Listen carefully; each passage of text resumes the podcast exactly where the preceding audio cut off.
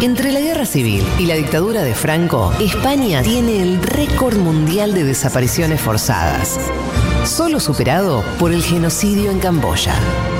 Ah, delicia del primer mundo.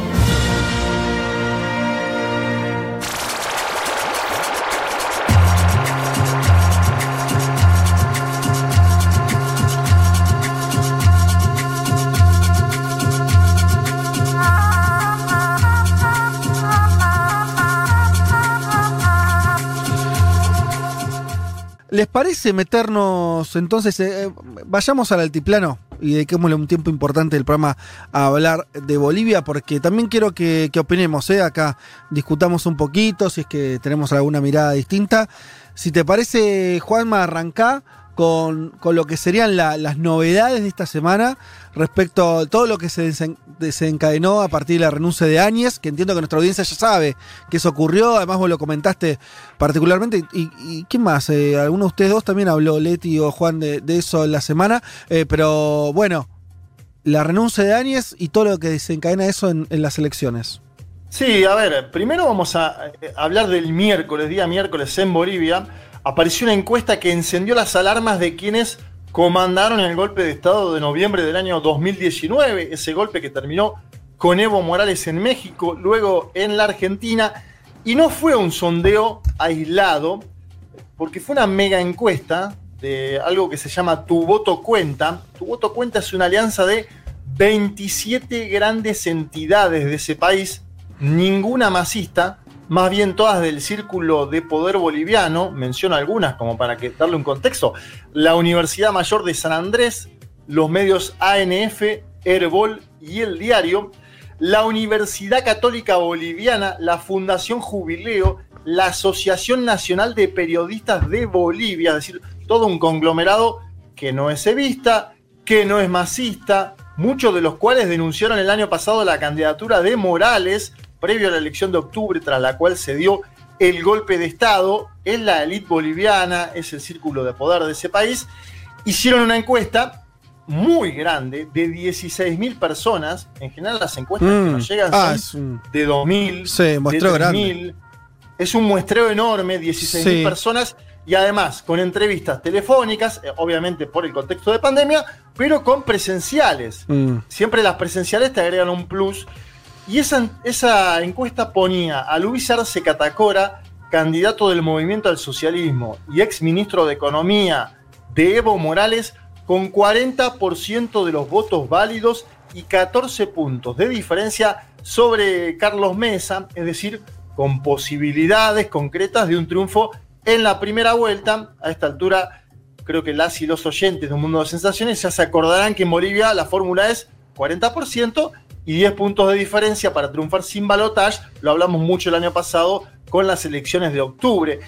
Las otras novedades de la, de la encuesta era que después de Mesa aparecía Luis Fernando Camacho, aquel líder cívico de Santa Cruz que entró con la Biblia en mano al Palacio Quemado, y tras Camacho, cuarta y con apenas 10% de intención de voto, de voto válido, 10% de intención de voto válido, es decir, casi nada, para su exposición durante estos meses, la presidenta de facto, Janine Áñez, eh, con una merma muy sostenida, cayendo siete puntos de la anterior encuesta y ganando solo en un departamento, su natal Beni. Me parece que es una pésima performance para alguien que tuvo absoluta centralidad en el debate político boliviano durante estos meses. La encuesta también aparecía como preocupante para Carlos Mesa por dos datos solo aparecía ganando Chuquisaca, uno de los nueve departamentos. Carlos Mesa solo aparecía ganando uno de los nueve.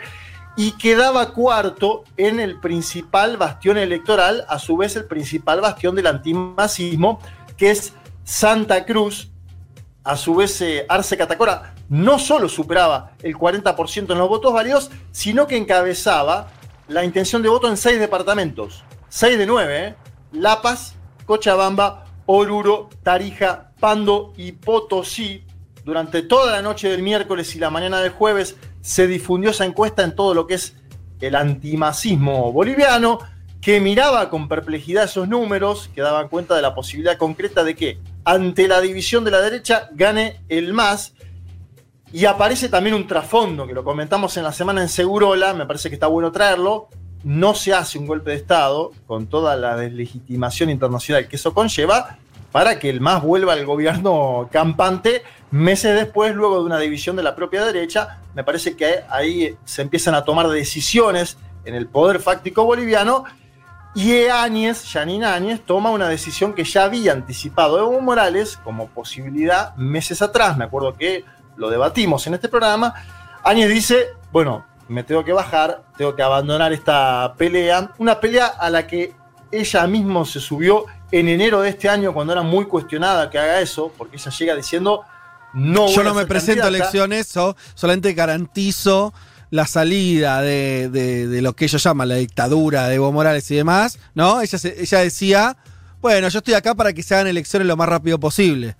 Eh, decía 90 días aparte. Sí, decía, yo soy presidenta interina por 90 días, voy a convocar elecciones, no voy a ser candidata. Bueno, los 90 días no existen más porque ya vamos a ir llegando al año en que Áñez es eh, presidenta, pero cambió de opinión en enero y en enero hizo un lanzamiento a toda escala con Samuel Doria Medina.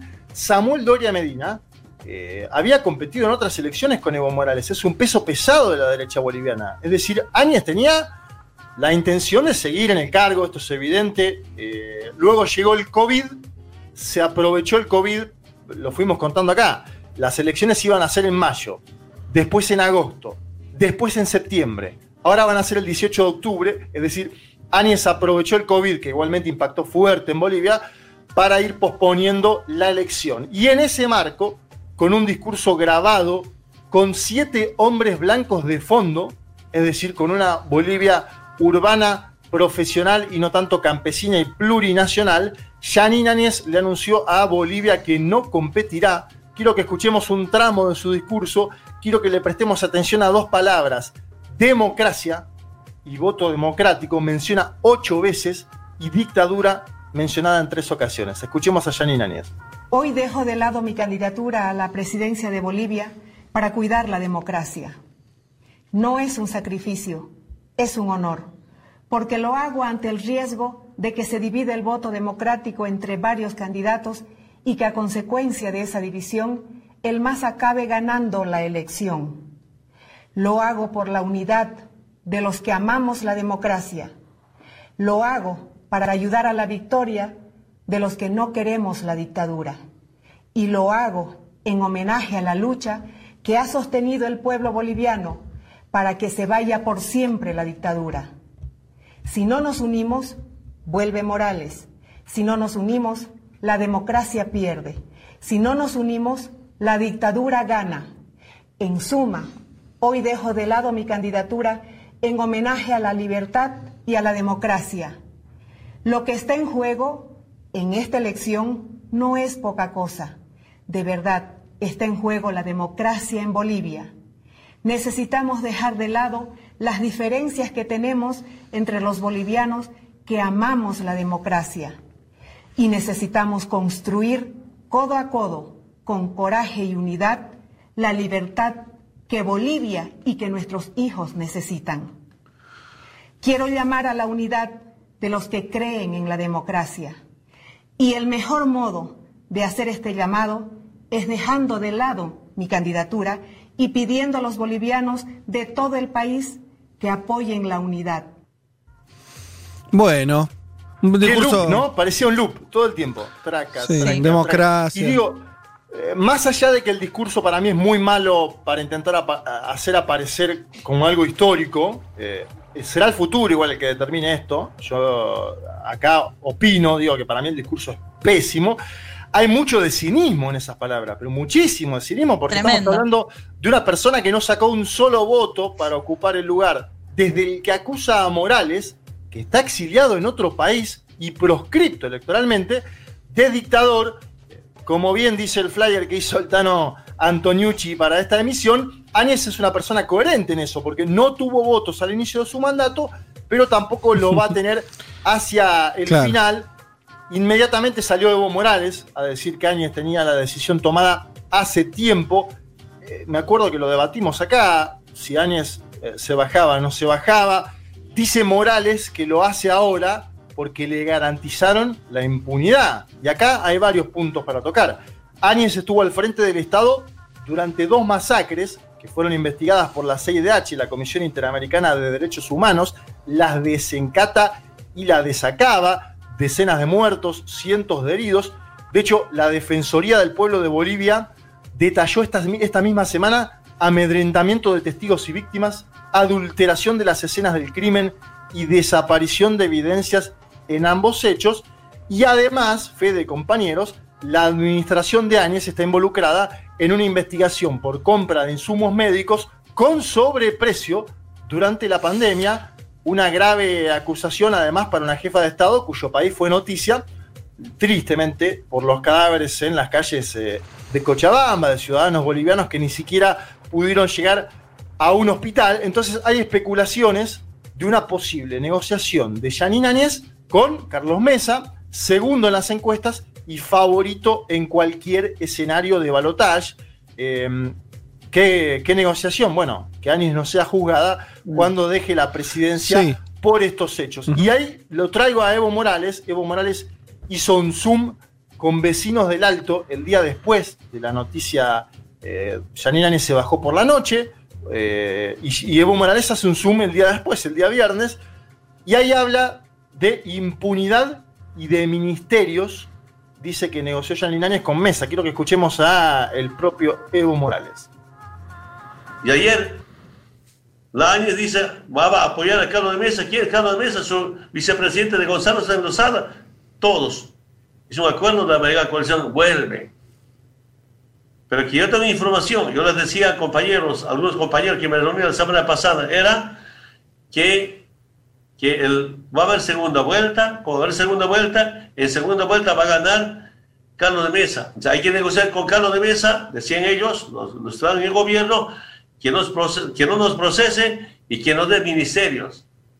Pero este fin de semana, ayer, antes salió nuevas encuestas. Somos ganadores en la primera vuelta. Como somos ganadores en la primera vuelta, no, no, no. Ayer renuncia para que todo su voto se vaya a Carlos de Mesa. Bueno, sí, suena eh, lógico. Eh, a ver, más allá de que haya negociaciones reales o no, eh, me parece que la, bajada de Áñez respondía a una necesidad política muy clara. O sea, tenías la oferta de día en tres de la, de la derecha o del antimacismo, Mesa, Áñez y Camacho. Tres y con el, con el, con el candidato del MAS midiendo 40 puntos, bueno, no, no, no resistía el menor análisis. Ese escenario me parece que era eh, Lógico. Y, lo otro que, te diría, no sé cómo lo ves, pero a mí me parece que las tres figuras, Mesa, Camaño, Camacho y Áñez, la que es la, por más que sea presidenta, la figura política más floja de los tres es ella. Ella no tiene historia política, no tiene, como decís, ella pertenece a un estado muy chiquito y marginal como es Beni, no tiene, tiene aliados circunstanciales, ¿no? Es más una figura que la pusieron ahí para que cumpla un rol circunstancial, no es alguien que, que fuera importante en la política boliviana antes del golpe de Estado. O sea, si había que descartar a alguien, me parece lógico que sea ella, ¿no es cierto? Sí, en enero igual eh, había una discusión, porque e, si, vos te, si vos vas a la, foto de enero, sí. Camacho estaba más delegitimado, me parece, que Janine Áñez, en el sentido de que Áñez había hecho una alianza con Samuel Doria mm. Medina, es decir, con el empresariado boliviano. Sí, sí, sí. Me, parece ahí que Áñez fue perdiendo mucho por varias cuestiones, sobre todo por la pandemia y la economía. Ahora nos vamos a meter eh, con eso. Eh, y en ese mismo, en ese, ahí, te dejo, Juancito, déjame entrar a, una cosita mínima. En ese mismo video, eh, Morales dice algo que hay que tener en cuenta. Eh, dice que tiene algunas personas todavía en las estructuras del Estado, a las cuales les dice que permanentemente hablen contra él para que nadie sospeche, una especie de topos del masismo, eso lo dice el propio Morales. Y dice que esas personas le dijeron que la instrucción de que Áñez se baje fue de Estados Unidos directamente. Hace tiempo viene diciendo esto Evo Morales, esto hay que decir que desde enero dice que el candidato natural de los Estados Unidos es Carlos de Mesa. Decime, Juan. No, eh, pregunta, en el, en el discurso ese, no nombra Mesa, ¿no? O sea, es como, se baja, dice que habla de apoyar la democracia contra la dictadura, pero no nombra a mm. Carlos Mesa. Nombra a la unidad ella. Y, eso que vos decís es- está buenísimo porque el voto de Janine Áñez, esos 10 puntos, se van a dividir ahora. Es decir, en el propio masismo dicen se va a potenciar un poco la candidatura de Luis Fernando Camacho. Obviamente, lo que uno tendería a creer, faltando menos de un mes para la elección, es que haya un voto útil más grande hacia Carlos Mesa. Pero no, no, no, es- es interesante lo que decís vos y hay un cortocircuito evidente entre la presidenta de facto y el candidato presidencial Carlos Mesa, que igualmente saludó la decisión, obviamente porque lo favorece. Una de las personas que aparecía detrás, que nombrábamos antes, es Samuel Doria Medina, eh, eh, candidato a vice, empresario, uno de Sí. los empresarios más importantes de Bolivia. Sí.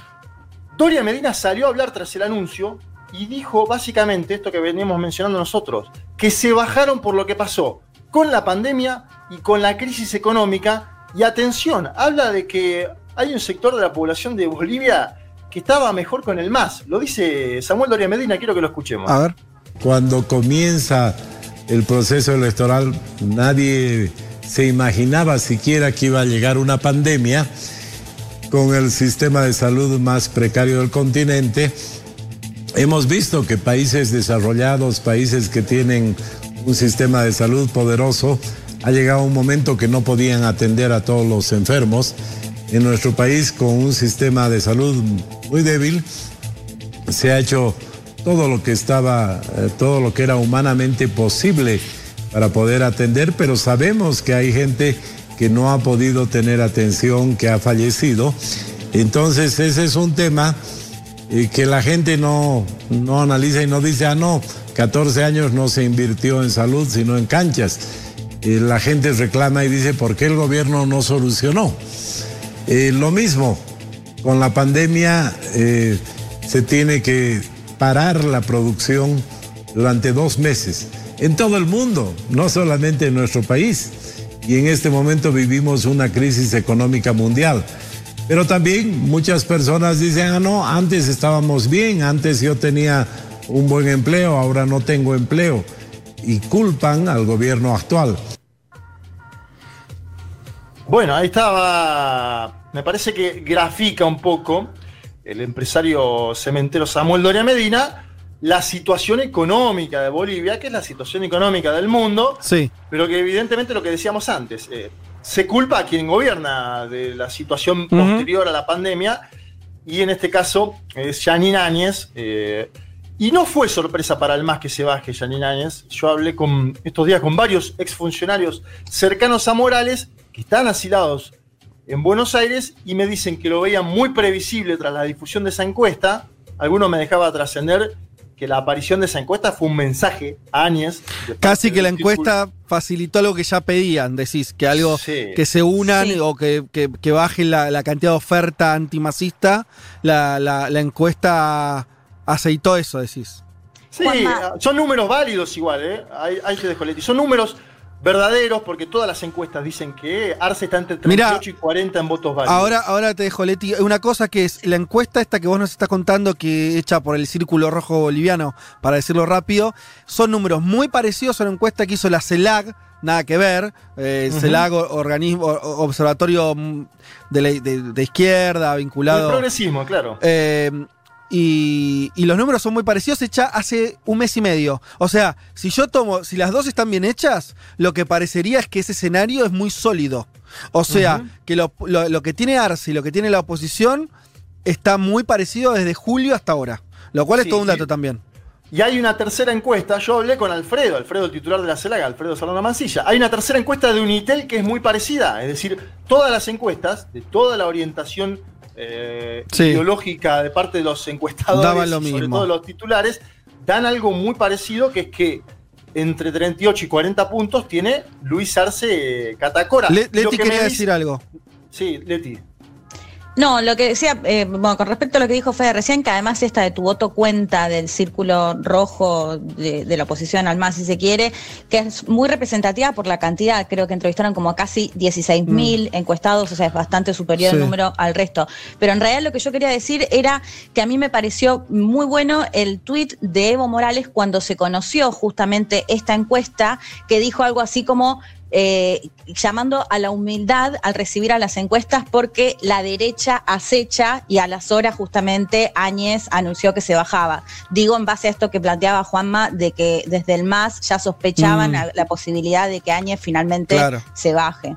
Sí, y yo lo que no dije antes, y me parece importante también, hay otra persona que es Tuto Quiroga, expresidente neoliberal, figura como candidato y tiene muy poco de intención de voto, tres puntos, pero se puede bajar también. Tuto Quiroga, muy vinculado a Washington históricamente, es Sí. poco, es poco lo que tiene Quiroga, pero me dicen lo va a vender ahora, antes, Muy de, que caro. se siga- antes de que se siga licuando en un fenómeno de voto útil. Sí. Ya veremos. Ahora, ¿cuál es el discurso del MAS en Bolivia? Decir que el partido que gobernó 14 años es el único que puede garantizar hoy estabilidad social, económica y política. Quiero que escuchemos a Luis Arce Catacora en un panel que organizó la Internacional Progresista. Este viernes hubo un evento, habló Luis Arce y dijo que la clase media en Bolivia está cambiando. A ver, escuchemos. Y bueno, ahora eh, eh, estamos en el peor de los momentos. ¿Eso solo? Bueno, está bien. Ese fue sintético, Arce. Estamos en el peor de los momentos. Bueno, tenía, tenía 20 segundos donde él dice que la Sí. clase media. Muy sobrio, muy Sí. sobrio. La, la clase media, la clase media que pidió un cambio de gobierno Sí. hoy está en otro sentido. Y decía incluso Ajá. algunos que se creyeron lo de la dictadura, hoy ya no creen que el gobierno de Evo Morales era una dictadura. Esto es parte también de una construcción mediática que hubo. Y, y- y es interesante porque en algún punto empalma con lo que decía Doria Medina antes, del Mm. impacto económico que erosiona la imagen de Janine Áñez. Yo estuve viendo además varias entrevistas de Arce, agrega otro elemento que, atención, lo pongo, hay que ver cómo influye, dice que hay un potencial voto oculto a su candidatura, es decir, gente que no dice que votaría al MAS por lo que fue la persecución a este partido, incluso el linchamiento mediático desde noviembre de 2019 para acá, y quiero que prestemos atención porque hay antecedentes cercanos. En Argentina, en el 2019, pasó algo similar. Yo no digo que vaya a pasar en Bolivia, digo que lo que plantea eh, Arce. Pero en Argentina pasó con el peronismo, sobre todo en las PASO, apareció un sector popular que no fue medido bien en las encuestas, pero que le marcó un freno al macrismo. El problema que yo veo y que tiene el más ahora, o más bien un desafío, es ver cómo pegar a Yanine Áñez y su gobierno, un gobierno impopular, con la candidatura de Mesa, porque Mesa también se quedó afuera Mm. de ese gobierno. Claro, está más limpio él. Sí, Mesa se quedó afuera de ese gobierno eh, y va a buscar ahora despegarse incluso más de Yanine Áñez, Carlos No, Mesa. claro. Va, va a catalizar el antimasismo sin quedar pegado a todo lo que hizo la presidenta de facto. ¿Le alcanza a Mesa con que se baje Áñez? No lo sabemos, pero va a hacer crecer seguro un voto útil. Yo digo de vuelta, hay un sector de los votos de Yanine Áñez que pueden hacer crecer también a Luis Fernando Camacho, Camacho que podría tener un buen bloque eh, en la Asamblea Legislativa, y el más que va a intentar hacer, bueno, polarizarlo más a Carlos Mesa, mostrarlo como el candidato de la derecha, lo que decía antes, el elegido por los Estados Unidos, ese va a ser un eslogan obvio, eh, intentar quitarle, Mesa tiene algo, a ver, no sé si comparten, una especie de velo centrista en el sector medio urbano, hace tiempo lo tiene, eh, y el más me parece que va a salir con los carpetazos históricos. ¿Por qué? Primero porque fue Mesa el que llamó a movilizar primero tras las elecciones del año pasado en las que salió segundo, donde se incendiaron centros electorales. Eh, ahí se sube después Camacho desde Santa Cruz, pero lo empezó Carlos Mesa. Me parece que el más va a intentar visibilizar eso. Y también va a volver la historia, porque Sí. Mesa fue el vicepresidente de Gonzalo Sánchez de Lozada, un gobierno que terminó con 50 muertos en la llamada masacre de octubre, con Sánchez de Lozada huyendo a los Estados Unidos, y ahí hay un dato interesante a nivel comparativo para entender la magnitud de lo que hizo Áñez. En Sencata y Sacaba hubo 22 civiles muertos por las fuerzas de seguridad y unos 200 heridos. Bueno, pausa, pausa. Ahora discutamos de política un poco. Ya está toda la información dada. Ahí Elman justo con el dedito, pero ¿qué? No, eh, puedo- si querés andar vos y después voy yo. No, es que, pero, pero pará, pará. Hagamos. Acá, Vamos, listo. vamos. Termi- pa- pará, pausa la Pero la, columna. la, la están fantineando, pará, pará, pará. pará. Sí, por eso. Es que quiero que pasemos a dejar de tirar data y ya está la información. Ahora, discutamos, porque para mí está muy abierto el escenario boliviano, pero también hay cosas para discutir sobre, a mi entender, sobre qué va a pasar ahora y qué, cómo se mueven los, los jugadores. Por ejemplo, vos hablaste de Evo. Evo también salió a decir ahora, que de hecho lo levantaron mucho los medios bolivianos, que dijo que volvía el otro día de las elecciones y ganaba el MAS. Yo lo que veo ahí, y voy a decir algo que por ahí está, va en contra del sentido este, de, de- las preferencias ideológicas de la mayoría de los que estamos acá o de los que nos escuchan. Yo creo que Evo se viene equivocando mucho. Muchísimo en los últimos tiempos.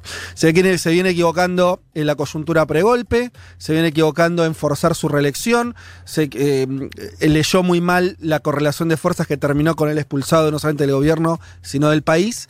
Y me parece que tuvo un acierto a la hora de elegir a, a la figura de, de Arce, una figura más moderada además. Pero esta idea de él ponerse, cuando él se pone al frente de, la campaña o, dice esto como, bueno, yo vuel si ganamos volvemos, a mí me parece que es un error que puede pagar muy caro. Porque uno supone que la estrategia de Camacho, de- la estrategia de Arce es decir, bueno, esto eh, no es el retorno de- del, del, sin más, sino una cosa un poco más amplia. Tengo, tengo, o sea, me, me parece que estas- estas movidas son medio contradictorias en ese sentido. En un escenario que es que se va a definir por muy poco, ¿no? Porque si las chances de darse ganar en primera vuelta están ahí. Entonces cualquier error en ese sentido me parece que le puede pagar caro. Eso tiro como una creo, cosa. Lo que, lo que creo de eso me parece que acertás en decir. Yo, igual, esa, esa declaración la vi más en la derecha boliviana, que de hecho no vi dónde lo dijo eso Evo Morales, y sigo lo- todos, los, todos los medios bolivianos. Sigo. Ah, ¿vos decís que es fake? ¿Cómo? ¿Vos decís que es fake news? No, no digo que sea fake news, Ah. digo que por ahí lo dijo en algún lado, todos los medios bueno, bolivianos sí. de la derecha lo salieron a levantar. Y no, lo vi en el, no lo vi en el Twitter de Evo Morales, no lo vi en los YouTube que hace Evo Morales, Sí. en el entero el del Alto. Me parece sospechoso, puede ser que lo haya dicho, porque también se equivoca Evo Morales mucho, si vos lo decís, para mí se equivocó también en varias cuestiones. Ahora digo, pasó casi un año del golpe. Mm. Eh, ahí eh, pasó casi un año. La salida de Áñez de la elección presidencial es una debilidad clara de las fuerzas que comandaron el golpe, eso no tengo duda. Y segundo, con lo de Evo en particular, es interesante lo que vos decís, ellos involucraron a Evo Morales y además en todos los delitos posibles durante No, esta eso campaña. no hay duda. Eso, eso no hay duda. No, Sí. y lo que te digo es, y aún así el MAS no está dañado, que es lo que me decía la gente del MAS. Mm. Me decían, mira, lo, quieren, lo quisieron culpar por los bloqueos que los terminó haciendo la COP. Lo quisieron culpar por un estupro. Dijeron que estaba detrás de las quemas de antenas del 5G. Me dicen, y eso no impacta en el voto, en el 40%, 38, Mm. 37. Es decir, hay algo ahí. Sí, sí, no- hay un voto duro, claramente. Yo creo que eso rubrica lo que dice Fede igual, ¿eh? Yo estoy de acuerdo con que el, que el MAS se recompone y se recompone, digo, el escenario que hoy tiene el MAS es muy diferente al que tenía post-noviembre, donde estaba, donde parecía más débil de lo que está ahora. Ahora, me parece que una de las claves es justamente porque Evo se fue. Digamos que hoy, eh, nadie está negando, me parece, eh, eh, la, importancia que tiene Morales. Pero no está esa idea de Evo, tenemos para que Evo vuelva. Y me parece que cuanto más se impone ese discurso, que insisto, no lo veo, pero digamos, si uno lo quiere plantear de esa manera, más debilita la fórmula. O sea, para, un poco que se entienda, una de esas claves para mí de cómo se recompone más es con Evo afuera. Y es prometiendo un futuro que, comandado por una persona más moderada, pero que además tuvo importancia en esa estabilidad, ¿no? Digo, que recupere esa estabilidad, pero sin Evo, digamos, o sea, eh, eh, un futuro. Yo, yo les agrego una lectura, para, porque, a ver, me- a mí me- lo, lo que sucedió en Argentina, y lo intentó copiar Ecuador ahora, y no, no pudo porque fue inhabilitado el expresidente. Arce es un hombre mucho más conciliador y con otro tono que Morales. Y si bien Morales no está en la fórmula, Morales es el jefe de campaña del MAS. Hay un segmento de esos 40 puntos yo no, tengo dudas de que hay un segmento de 20 que son votos de Morales. Digo, como para también complejizar la discusión, entiendo las equivocaciones que ustedes le marcan a Evo Morales Aymá, un hombre que se equivoca muchísimo en público, no solo ahora, cuando era presidente, ha dicho barbaridades. Lo que digo es, el voto del MAS, ese voto que tiene hoy 40 puntos, es un voto que tiene un piso Morales, como lo tenía Cristina Fernández de Kirchner en la Claro, Argentina, exactamente, creo, sí, sí. creo que lo sigue teniendo, y que Lucho Arce lo agranda. Ahora no creo, no creo que la salida total de Morales sea lo que Lucho Arce, de hecho lo tuve, y Lucho Arce dice, sigue siendo nuestro jefe de No, campaña. pero, no, claro, no, pero claro, no, no a no de decir conocerlo tampoco. como líder político, ¿eh? pero mira, cuando nosotros estuvimos ahí, eh, eh, días después del golpe, había una cosa de que los que salían a marchar en contra del golpe insistían mucho en que no, es- no era a favor de Evo. Yo creo que de la distancia no, se, no, no medimos bien el error garrafal que fue la apuesta de Evo por una nueva reelección, que eso hay encuestas cercanas al evismo que daban que los que iban a votar el MAS estaban en contra de que Evo fuera presidente. Números, números muy importantes, ¿eh? Entonces, yo creo también que, que acá pueden pasar dos cosas. Puede ganar el MAS o puede perder, claramente. No, no, nadie tiene, ah, no está asegurado el triunfo. Eh, pero me parece que lo que está claro es que me parece que Evo tiene que encontrar un lugar para. a- ganando el MAS o no, él no va a estar en el centro del poder político. Eh, y ahí hay que ver cómo.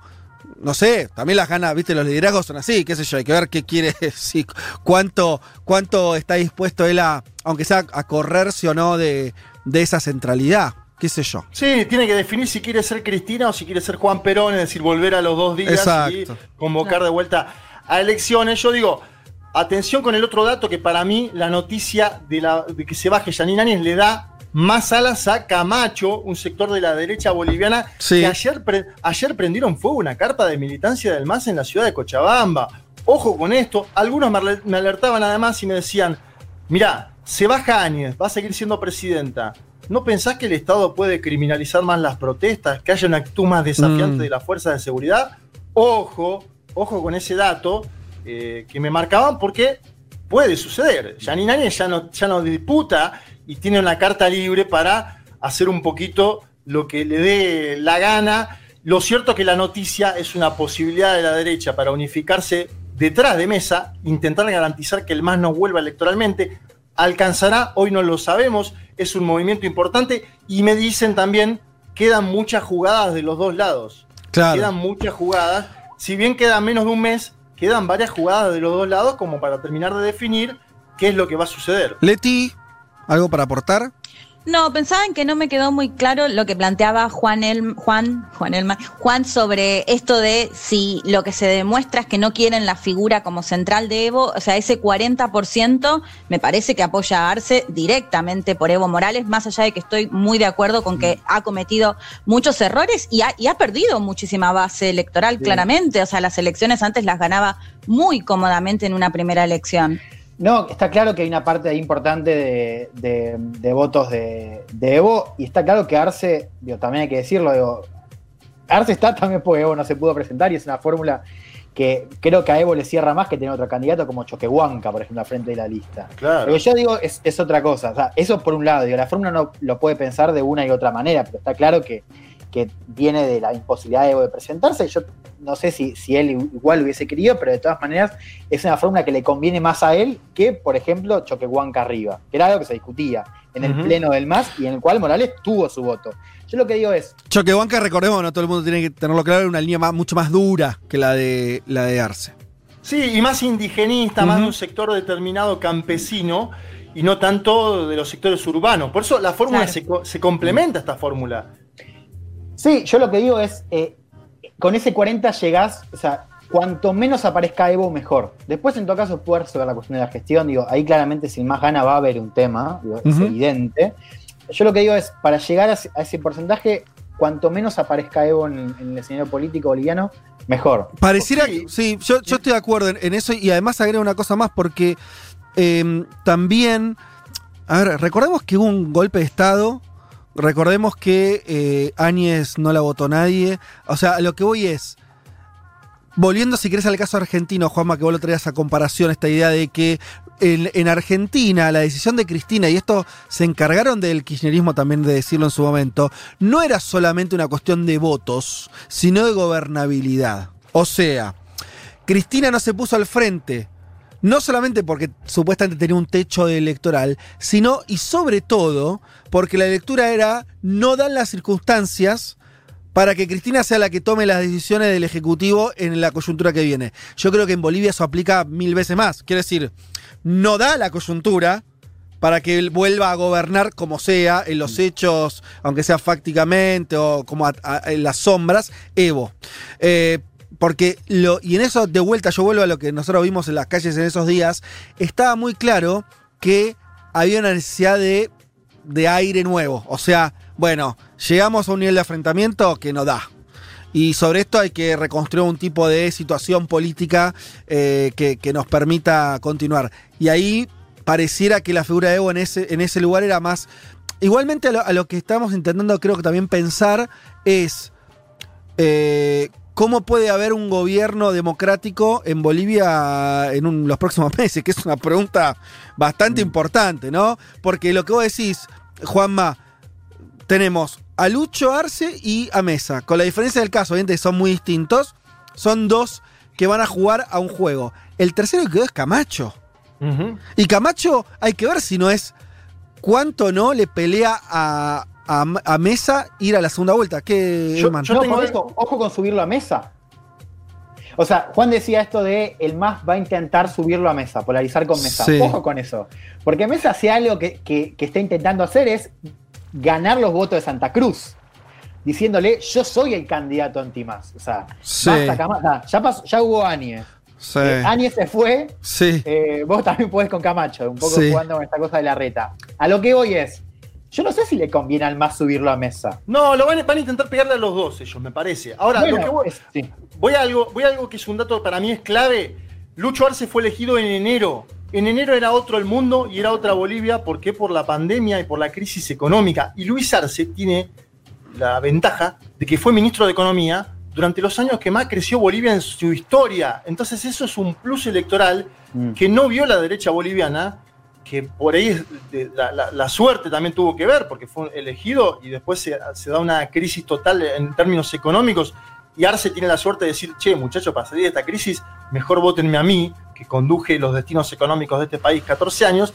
Creo que ahí hay un plus que no puede mostrar ni Mesa, que tuvo un gobierno, te diría, bastante débil en muchos factores de estos que estamos analizando, sobre todo económicos, ni Camacho, que no tiene experiencia de gestión ni siquiera en Santa Cruz. Dirigió un comité cívico, Camacho, no fue gobernador. Digo, ahí tenemos algo interesante como para analizar. Sí. Creo que es un plus de ventaja que tiene el MAS, más allá de Morales, que es el candidato, Luis Arce Catacora. Leo algunos mensajes y ya nos vamos, eh, porque estuvimos eh, hablando eh, bastante y bueno, y además ya se nos termina el programa increíblemente. Eh, no creo que haya que comparar todo con Argentina, especialmente con el tema de Evo y Cristina, nos dice Nati. Juan dice Vázquez, Evo ganó en la primera vuelta y le hicieron un golpe. Sosco de los que decían que Cristina era un muerto político. No, Juan de mi corazón, no decía eso yo, pero no importa. Eh, y que Evo ganó en primera vuelta es algo que, bueno, eh, algunos dicen que sí, otros que no. Igualmente, eh, cuando yo me refiero al error político, se, me refería a algo más de base, que es que Evo no se tendría que haber presentado a esa elección. Primero porque la constitución eh, se lo prohibía y después porque no daba el paño. Y eso era evidente. Y te repito, había una encuesta que mostraba que los propios votantes del MAS en aquella coyuntura, ¿sí? En su mayoría estaban en contra de que el candidato fuera Evo Morales. Eso 6 habla de nada 10, más. seis de cada 10. Eh, eh, de cada 10. es, un, es un dato que no puedes desconocer. Eso, y además vos eso era así. Lo, lo- lo planteas ahora como una cuestión más estratégica, el hecho de que Evo no salga a decir a los dos días vuelvo a Bolivia, digo, Sí. porque alimentás a la derecha, le das de comer a la derecha para que diga, de hecho ya salieron Seguro. a decir del gobierno de Áñez, si va a venir, va a venir a rendir cuentas. Seguro. Yo no sé dónde lo dijo, no sé- vuelvo a decir, no sé dónde lo dijo, no lo vi No, en ningún bueno. Y digo, me manda un mensaje Sacha Llorenti, Sí. ex, embajador, ex embajador de Bolivia en la ONU. Sí. El análisis está muy interesante, me Sí. pone, valoro ahí que, que estén atentos a lo que estamos diciendo, comentando. Bueno, por supuesto, eh, un saludo eh, enorme. Estamos tratando de pensar también eh, esto, digo, de- de cómo va a estar la discusión. Sobre todo porque además, y esto puede ser un poco sorprendente, no quiero dejar de decirlo, Bolivia está atravesando una situación de hubo persecución política, eh, Evo está exiliado en Argentina, eh, hay al frente del gobierno alguien que no votó a nadie y demás. Aún así, y esto no deja de sorprender, nosotros que estamos en Argentina con una toxicidad en el debate nuestro tremenda, en Bolivia, si bien acabo de decir todo esto para decir, está lejos de ser un. Este, eh, Una panacea democrática. Sí, una normalidad democrática, ni mucho menos. Incluso están pudiendo hacer una campaña electoral. O sea, quiere decir, vos te encontrás que hay, hay un debate público ahí. Eh, y me parece que también es la ventana de oportunidad que debería usar, a mi humilde entender, el, el- el MAS para eh, intentar reconfigurar y retornar a la democracia o algo parecido a la democracia. Quiero decir eh, que me parece que no está para nada cerrado ni jugada la historia, ¿no? Eh, algunos preguntan sobre el rol de García Linera en esta elección. No sé, si, eh, Juanma, si vos sabés algo, yo entiendo que no, ni que ninguno, pero no sé. No, eh, Álvaro García Linera está con un perfil muy bajo, por esto mismo que decíamos de, de Evo Morales, que lo que digan Álvaro García Linera o Evo Morales en la opinión pública boliviana es determinante, entonces García Claro. Linera no quiere hablar de- las elecciones en Bolivia, me parece que es una decisión que además tiene que ver con su vida académica actual, está en otro formato, pero no quiere hablar. Si vemos la, la otra exiliada es Gabriela Montaño, tampoco está hablando. Es decir, Mm, el debate político claro. que está teniendo ahora son Luis Arce y David Choquehuanca, son los únicos portavoces del MAS hoy. Así que esto, queridos eh, amigos, ya se fue.